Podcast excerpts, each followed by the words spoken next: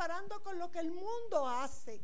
Yo no me puedo comparar con lo que están haciendo otras personas, otras identidades. No.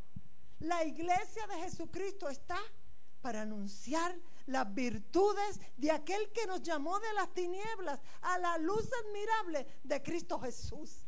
Y en ese es el barco donde nos hemos montado y no nos vamos a bajar. Así que en esta tarde yo le quiero hablar de esa confianza inquebrantable.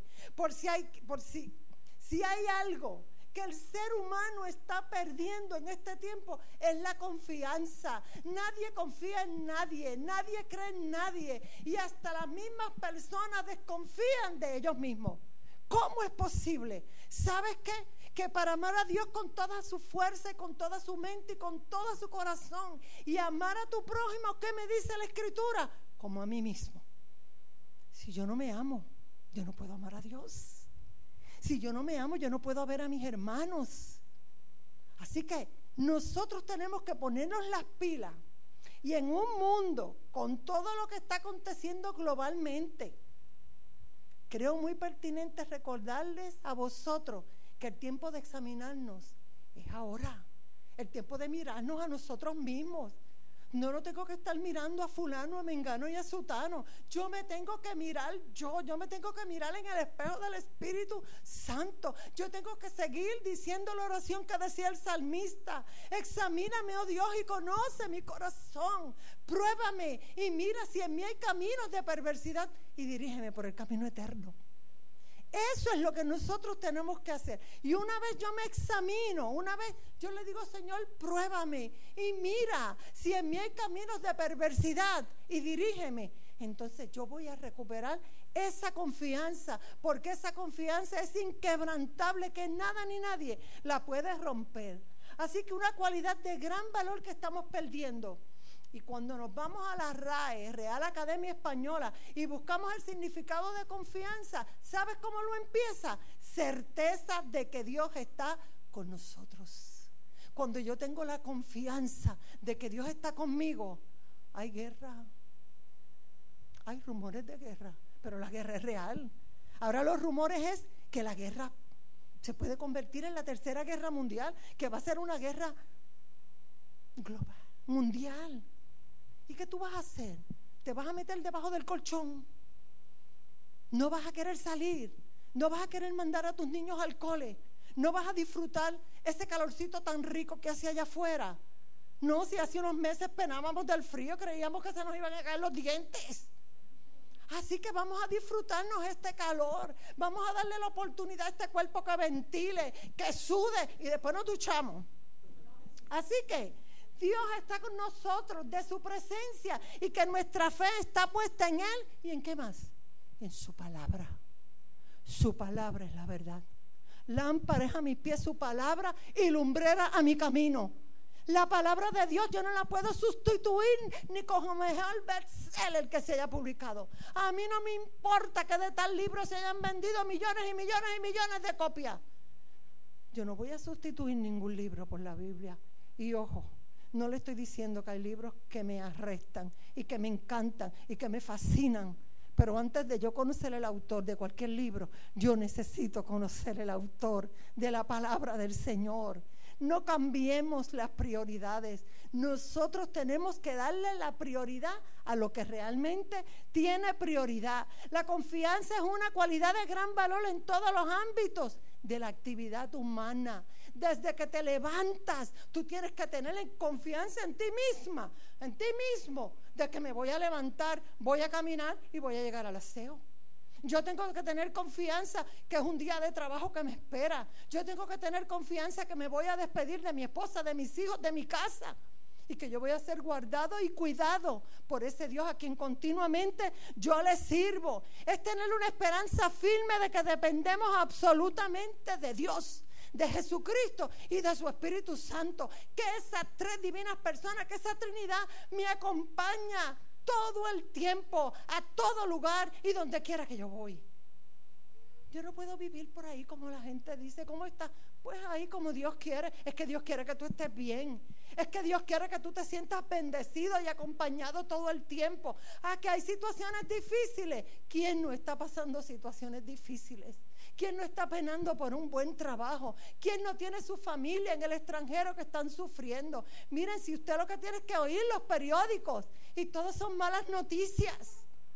Pero tú y yo tenemos la mejor noticia que existe. Es la mejor noticia que nosotros, no importa lo que esté sucediendo a nuestro alrededor, nosotros tenemos un Dios maravilloso que habita en nosotros y está con nosotros. Y eso no lo puede cambiar absolutamente nadie. Que esa confianza me lleva a ser capaz, en cierta manera, de yo enfrentarme a cualquier situación. Yo al principio cuando entré me sentí un poquito como, no conozco a nadie. Ay, pero me enfoqué en las sillas, qué lindas están. Me enfoqué en los adornos, me enfoqué en la escalera, me enfoqué que no hace mucho calor. El, el, pianista que estaba tocando y dándole las clases de canto aquí a la señora. O sea, una cosa espectacular, preciosa. Tenemos un lugar de adoración. Nunca había visto una batería tan rara como esa. Y la miraba y la miraba. ¿Y de dónde salen los sonidos? Agradezcamos y adoremos al Señor por todo lo que tenemos, por lo que hay en mi corazón, porque sabes que hay gente, tú tienes, quizá hay gente que tiene lo que tú no tienes, pero tú tienes lo que otros no tienen. Y nosotros tenemos que gozarnos en eso. Así que tenemos que tener confianza, mira, sin permitir que otros nos debiliten sin, permitir que otros nos humillen, sin permitir, ah, yo respeto lo que tú crees, pero tú vas a respetar en lo que yo creo. Porque así es que se hace en iglesia, así que se hace, la, así que se levantan instituciones con ese valor que se llama respeto.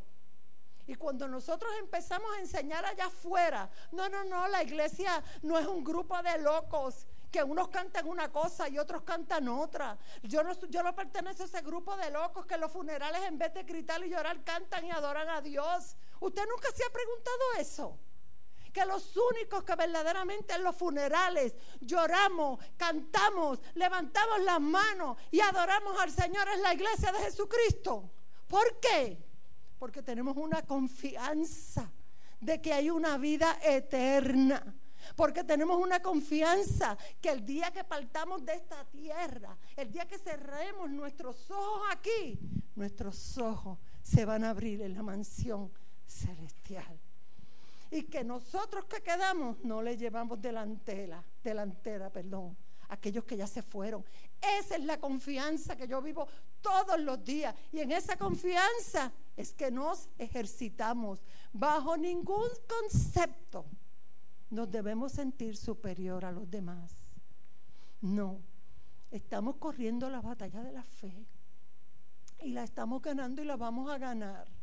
Pero allá afuera hay una multitud que espera por ti y que espera por mí. Allá afuera hay gente que necesita escuchar que hay un Dios que salva, que sana y que viene a buscar a su pueblo. Allá, allá, allá afuera hay gente que necesita que Dios desde que creó al hombre, varón y hembra los creó. Que Dios no ama al pecado, pero que sí Dios ama al pecador.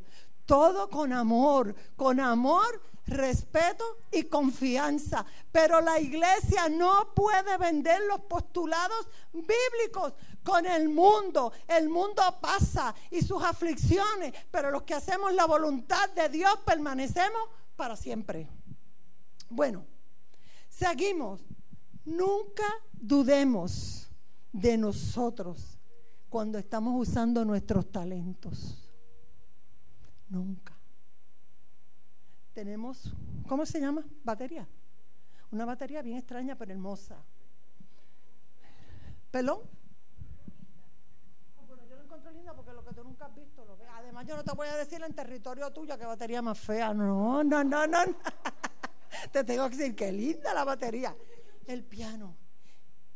Cuando Roberto tocaba la batería, en esa canción, ¿ah? ¿Ah? La guitarra, la guitarra. Es que me quedé con la batería.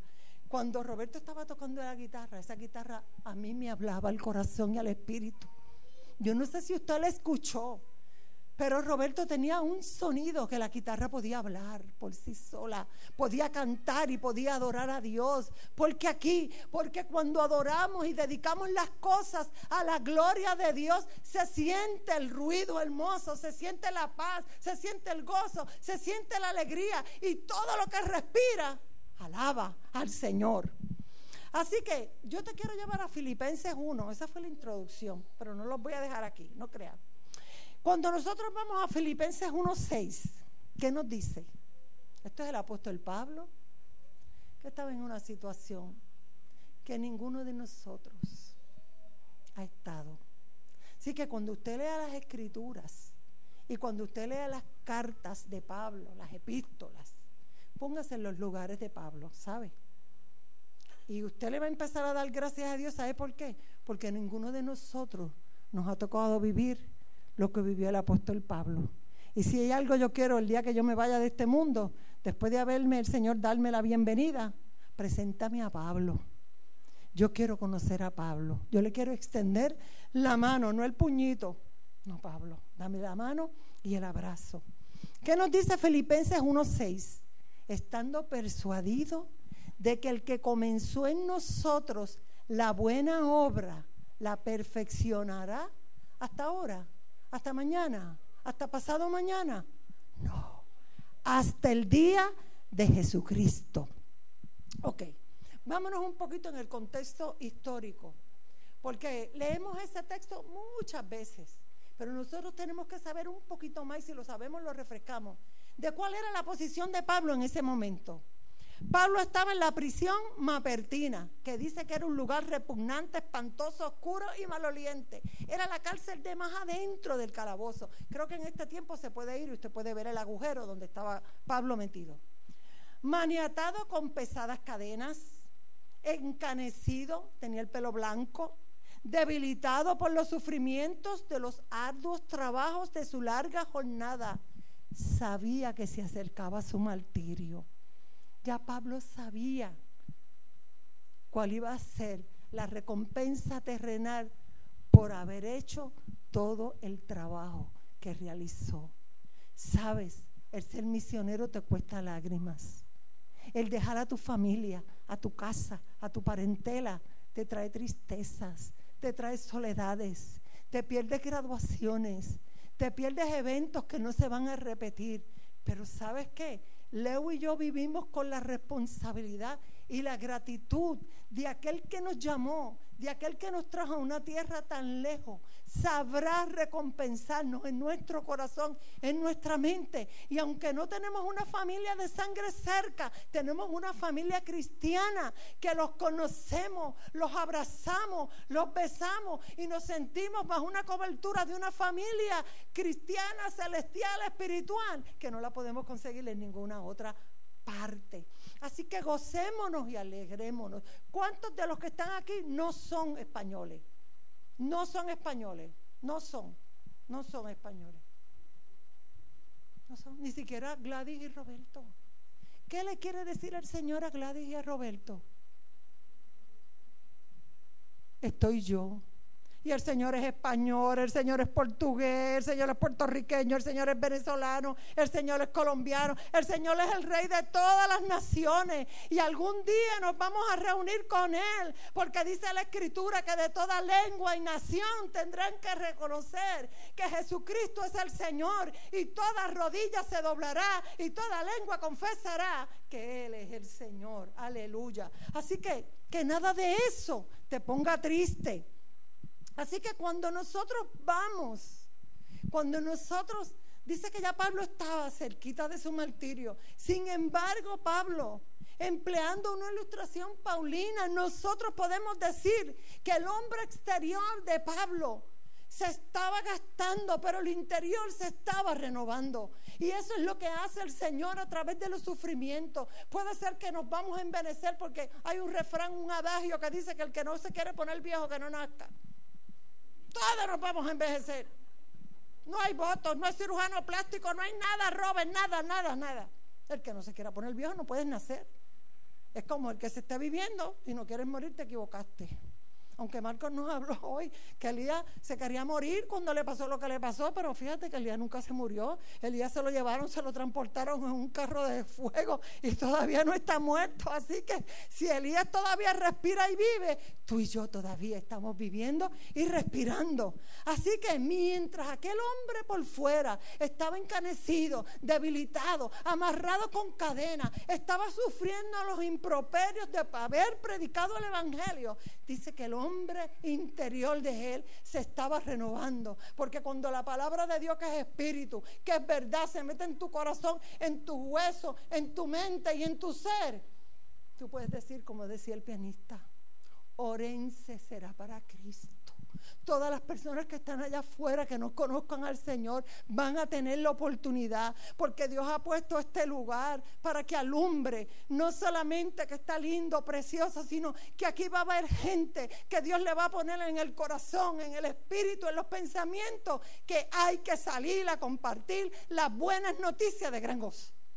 Que esto no es para yo conservarlo esto no es, vamos a pedirle al Señor. Aquí somos latinos, los latinos no le tenemos miedo a nada. Mi abuela decía, los latinos no hay carabela que se les arremille. No le tenga miedo a nadie. Cuando tú salgas allá afuera, en el Evangelio cotidiano, háblele a la gente del amor de Dios. No lo juzgue.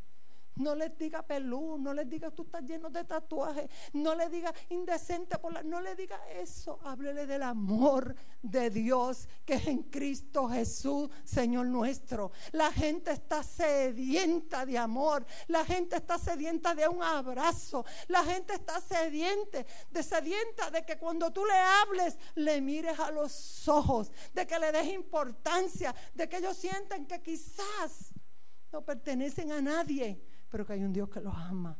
Que aquí hay una iglesia que le damos la bienvenida a todo el que entra por esa puerta. Y empezamos a orar por eso. Y usted va a ver que antes de que termine el año, yo conté 60 sillas, ah, no, están ahí unas escondiditas.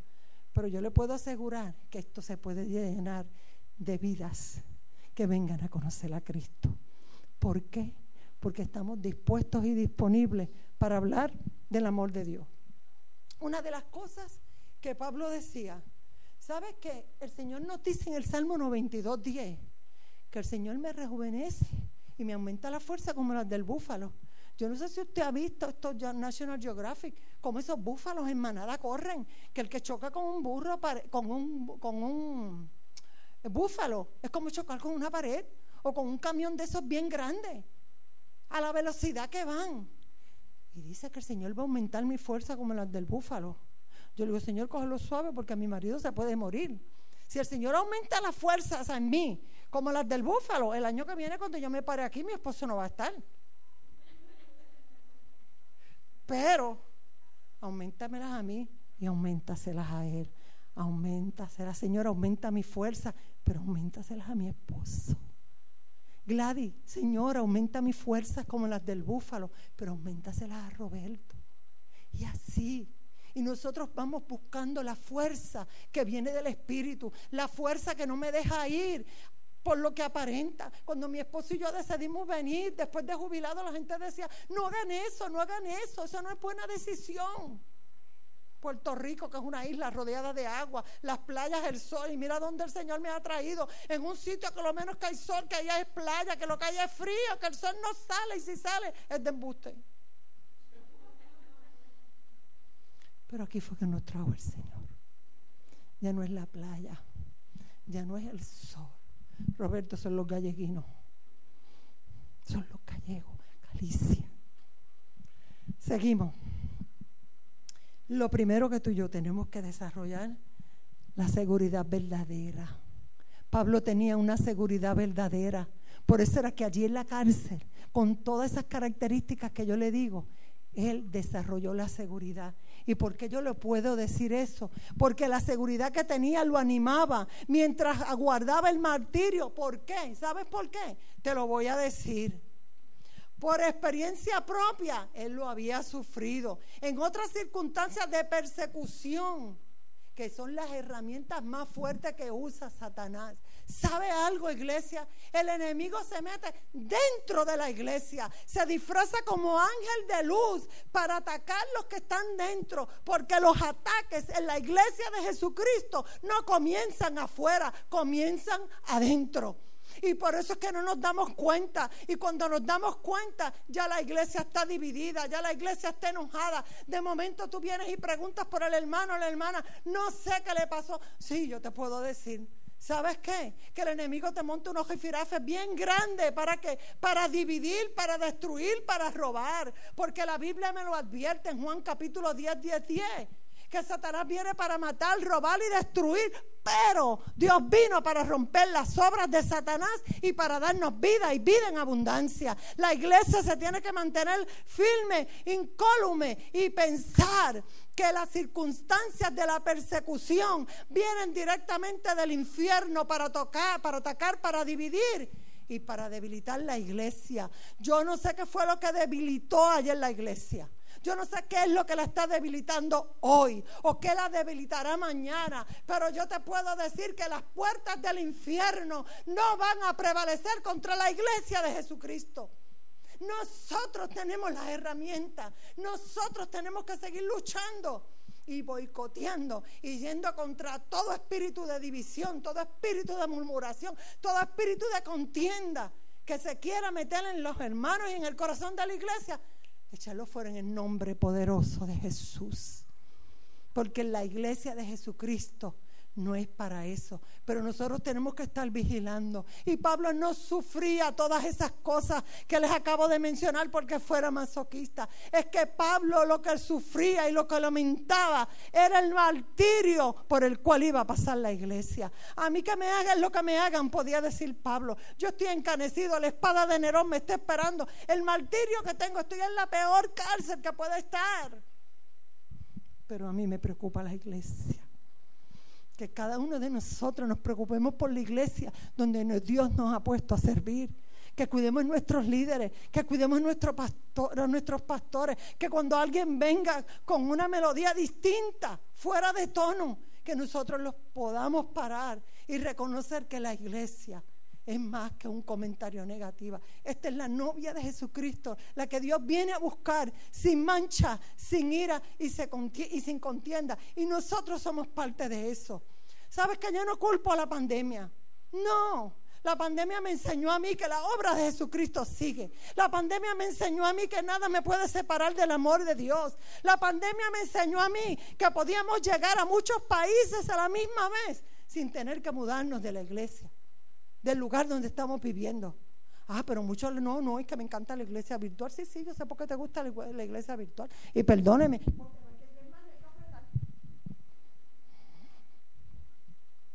Y nosotros tenemos que cuidarnos de eso, porque eso, eso son mandatos bíblicos.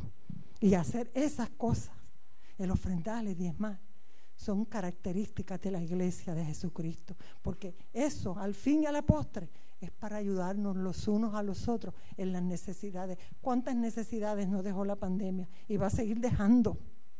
Pero me sentí contenta porque ya aquí miré y yo dije, yo me voy a dejar la mascarilla porque yo vengo de una iglesia tan grande que los tengo que proteger, pero los vi a ustedes tan chilling y tan relax que yo dije, me voy a quitar la mascarilla, me trae loca. Así que nosotros tenemos que velarnos unos a otros.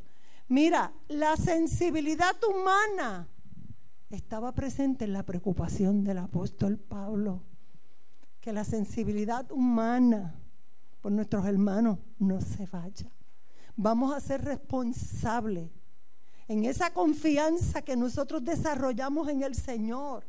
Nosotros tenemos que adquirir unas responsabilidades y tenemos que proteger la sensibilidad humana. Aquí no estamos para herir, aquí no estamos para juzgar. La iglesia está para predicar el amor de Dios que ha sido derramado a través de la persona de Jesucristo, que se fue, pero no me dejó sola, porque me dejó el Espíritu Santo para que esté con nosotros todos los días hasta que Él vuelva. Segundo, cuando vamos a Segunda de Corintios, Roberto, ponlo por ahí, capítulo 11 del 24 al 31. Y cuando yo lea eso, usted me va a levantar la mano si en algún momento dado usted ha estado en una situación como la que estuvo Pablo. ¿Por qué Pablo tenía aquella situación que tenía? ¿Por qué Pablo tenía aquella seguridad, aquella confianza inquebrantable? Mira, de los judíos, cinco veces he recibido 40 azotes menos uno. Tres veces he sido azotado con varas, una vez apedreado, tres veces he padecido naufragio, una noche y un día he estado como náufrago en alta mar, en caminos, muchas veces en peligro de ríos, peligros de ladrones, peligros de los de mi nación, de los que están adentro peligros de los gentiles, peligros de la ciudad, peligros en el desierto, peligros en el mar, peligros entre falsos hermanos.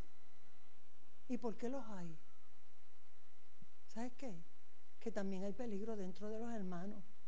Y nosotros tenemos que vigilar esas cosas, no para apedrearlo, no para prestarle nuestros oídos, nuestros oídos y decirle amén, sino para corregir y levantar la, y levantar la bandera de alerta, en trabajo y fatigas, en muchos desvelos, en hambre y sed, en muchos ayunos, en frío y en desnudez.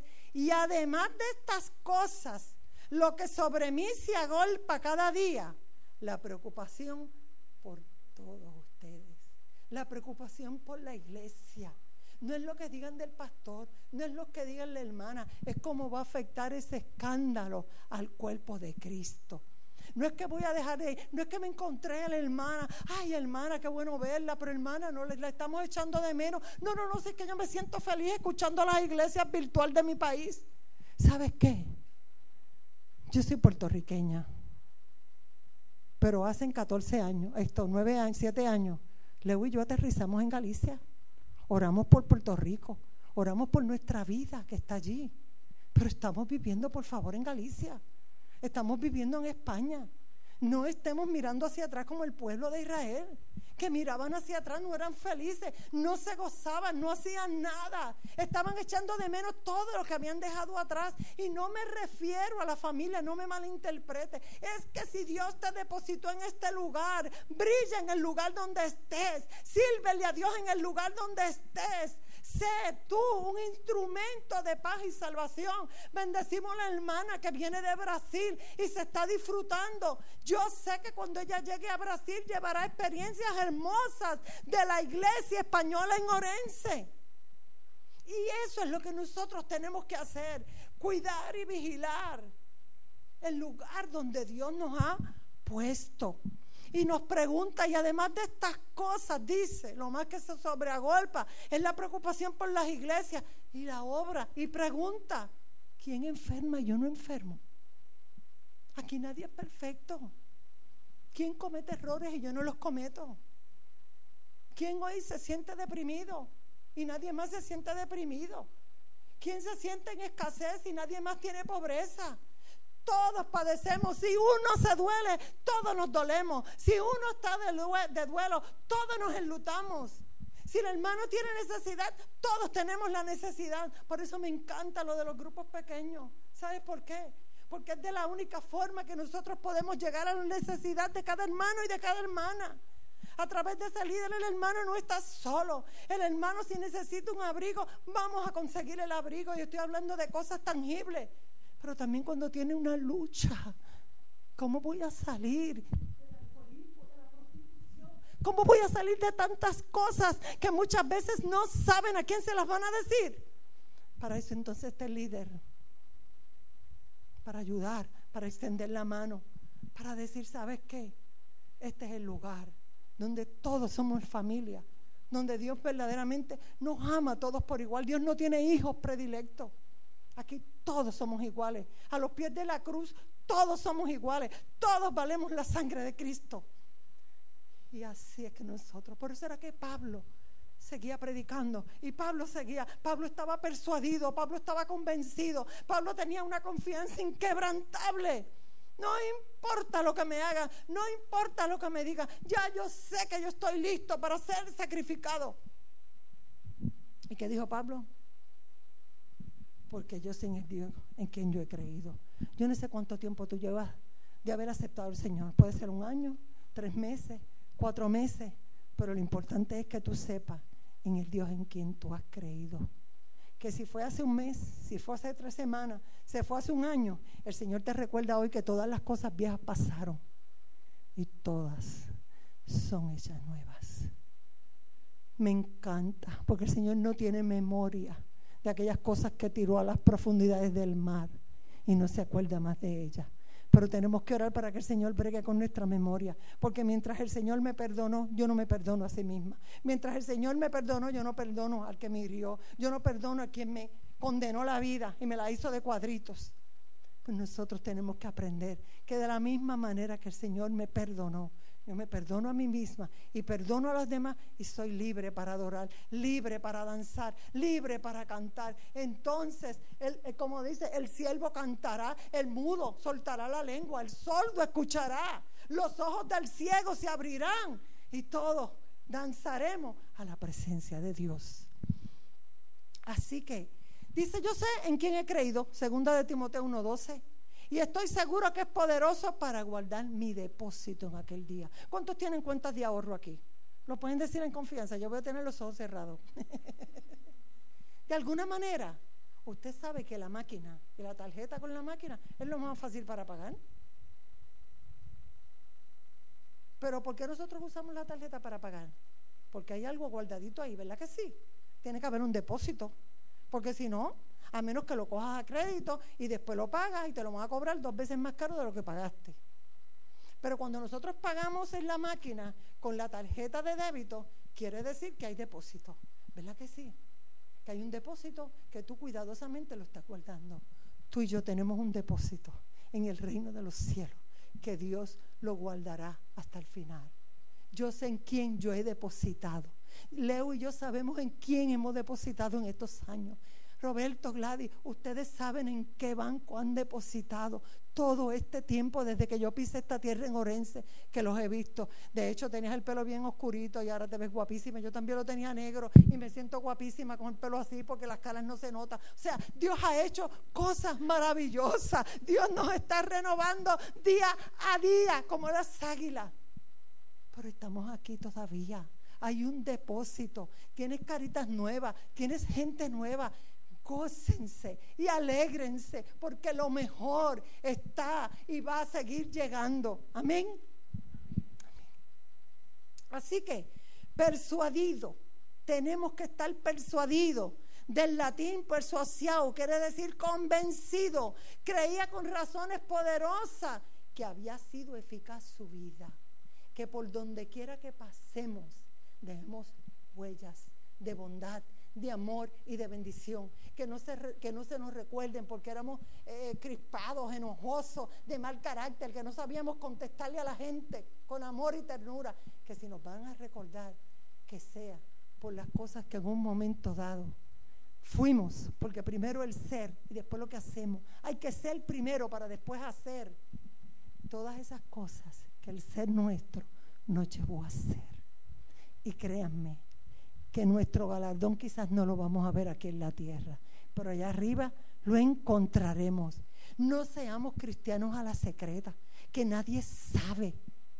Seamos cristianos donde por nuestro testimonio se note. El apóstol Pablo dijo, vosotros sois cartas abiertas y una carta abierta la lee todo el mundo. Que donde quiera que nosotros vayamos nos conozcan por el buen testimonio que nosotros estamos dando de la gracia del Evangelio, porque el Evangelio es gracia. Así que si él estaba persuadido, ¿cuál era el resultado de Pablo? La buena obra, la buena obra. Lo que está aquí en Orense, la iglesia Buenas Noticias de, de la, la, iglesia Buenas Noticias de Orense, de la calle Mercado número 11. ¿Lo dije bien? Aleluya. Es una iglesia que se va a identificar y se va a caracterizar por las buenas obras y en esas buenas obras la gente que viene aquí, no solamente para salvación, sino con unas necesidades que sabemos que la iglesia, esa ofrenda que usted da con amor, esa ofrenda huele a perfume, porque con esa ofrenda es que se suplen los gastos. Por eso yo estimulo a la gente a ofrendar, a diezmar. Da lo que puedes según Dios propuso en tu corazón, pero nunca cierres el puño para no dar, porque Dios ama al dador alegre. ¿Cuál es el resultado? ¿Cuál era el DNI de, Marco, de, Pablo? ¿Cuál era el DNI de Pablo? sanguínea de Pablo, ¿tú sabes cuál era? Romanos 8, 38 y 39.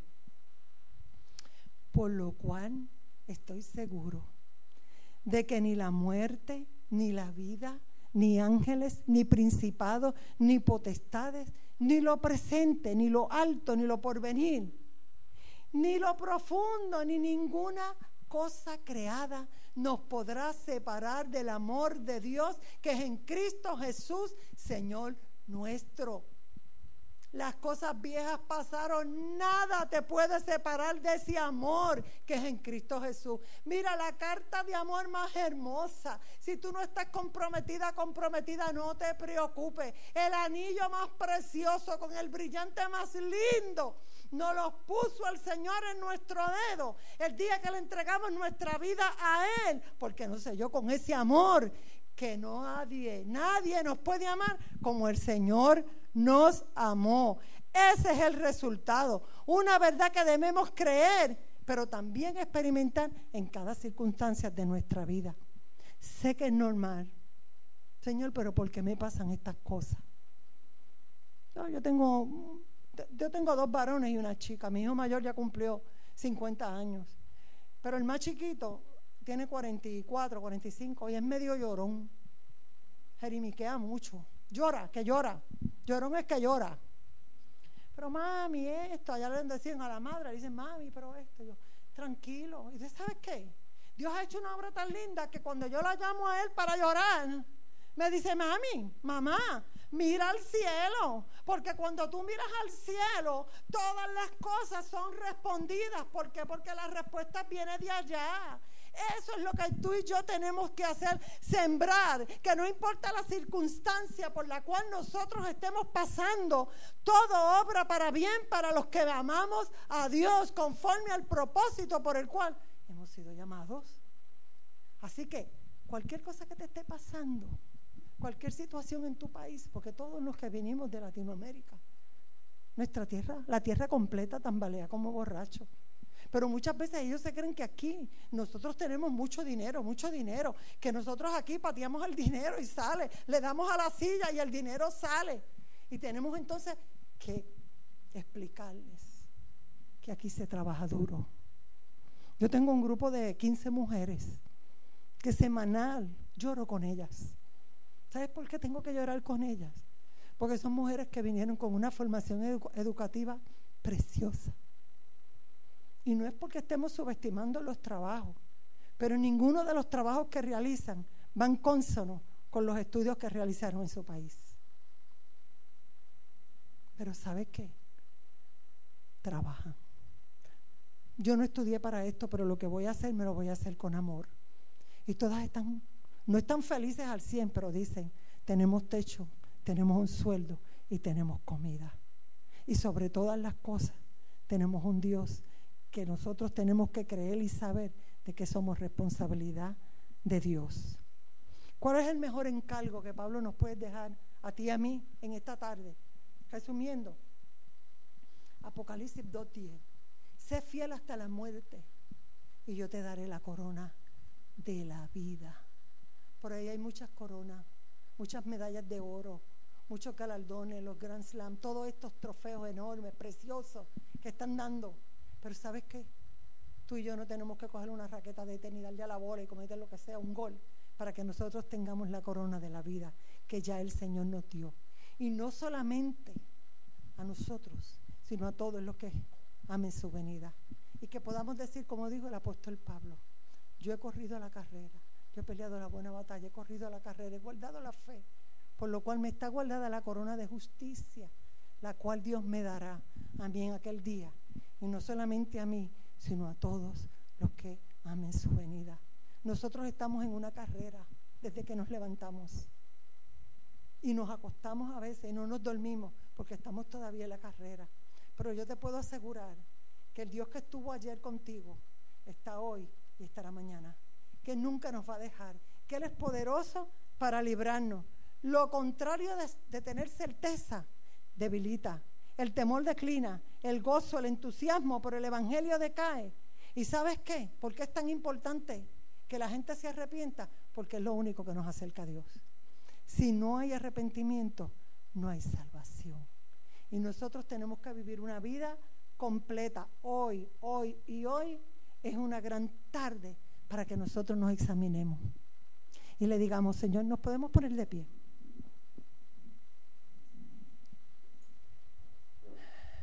Y cierra los ojitos conmigo. Y hoy es un buen día, hermano querido, hermana querida, pastores amados, para pedirle al Señor que examine nuestros pensamientos y que escudriñe nuestro corazón. Hoy es un buen día para nosotros reconocer que el mejor legado, el legado más grande que nosotros tenemos como iglesia es predicar el Evangelio. Primero aceptar a Jesucristo como nuestro Salvador personal y compartir con otros esta palabra que es viva y eficaz y más penetrante que toda espada de dos filos, que penetra al alma, los tuétanos, las coyunturas y discierne los pensamientos más que todas las cosas. Señor, permita que esa palabra en esta tarde retumbe en lo más profundo de nuestro corazón. Señor, que tu palabra, el fuego de tu espíritu, nos inunde de tal manera y que todos los proyectos de la iglesia tuya diseminada sobre la faz de la tierra cumple el propósito. Mira los planes de esta congregación. Mira a Roberto y Gladys, los músicos, todos los hermanos que en esta tarde se encuentran y los que no están por alguna razón que tú los conoces. Te pedimos que los bendiga allá donde quiera que ellos estén. Pero estos que están aquí, Señor, que tú les abraces como nunca antes que tú miras las peticiones que cada uno de ellos tiene en lo más profundo de su corazón. Y que ellos entiendan que ellos están peleando la buena batalla. Que ellos entiendan que de algo ellos están persuadidos. Que es que el que comenzó la obra en cada uno de ellos, que fuiste tú, la perfeccionará. Bendice a los que tienen hijos, los que tienen nietos, los que tienen sus padres enfermos y postrados, Señor. Bendice, Señor amado, nuestros hijos donde quiera que se encuentre, nuestros nietos, nuestra familia, Señor, a través de la distancia. Pero que sobre todas las cosas, Señor, tu amor permanezca en nuestros corazones. Que no importa lo que nos acontezca, Señor. Sabemos, Dios, que cuando Pablo estaba allí, veía la espada de Nerón, Señor, que se acercaba. Se acercaba para ser sacrificado. Pero él decía, de ninguna cosa hago caso, ni estimo preciosa mi vida para mí mismo, con tal de que acabe mi carrera con gozo. Y el ministerio que recibimos del Señor Jesús. Que así sea con cada uno de nosotros, Señor. Ayúdanos, levántanos, levanta nuestro ánimo, Señor. Quita la pena, llévate la tristeza. Y sobre todas las cosas, abrázanos con la fe que ha vencido al mundo. Que podamos hacer todas las cosas para la gloria y honra de tu nombre. Y que podamos decir, como dijo el salmista, aunque un ejército acampe contra mí, no temerá mi corazón, porque tú estarás conmigo. En el nombre de Jesús. Amén y amén. Pues Dios les bendiga, iglesia. Para mí ha sido un placer. Que se repita. Amén.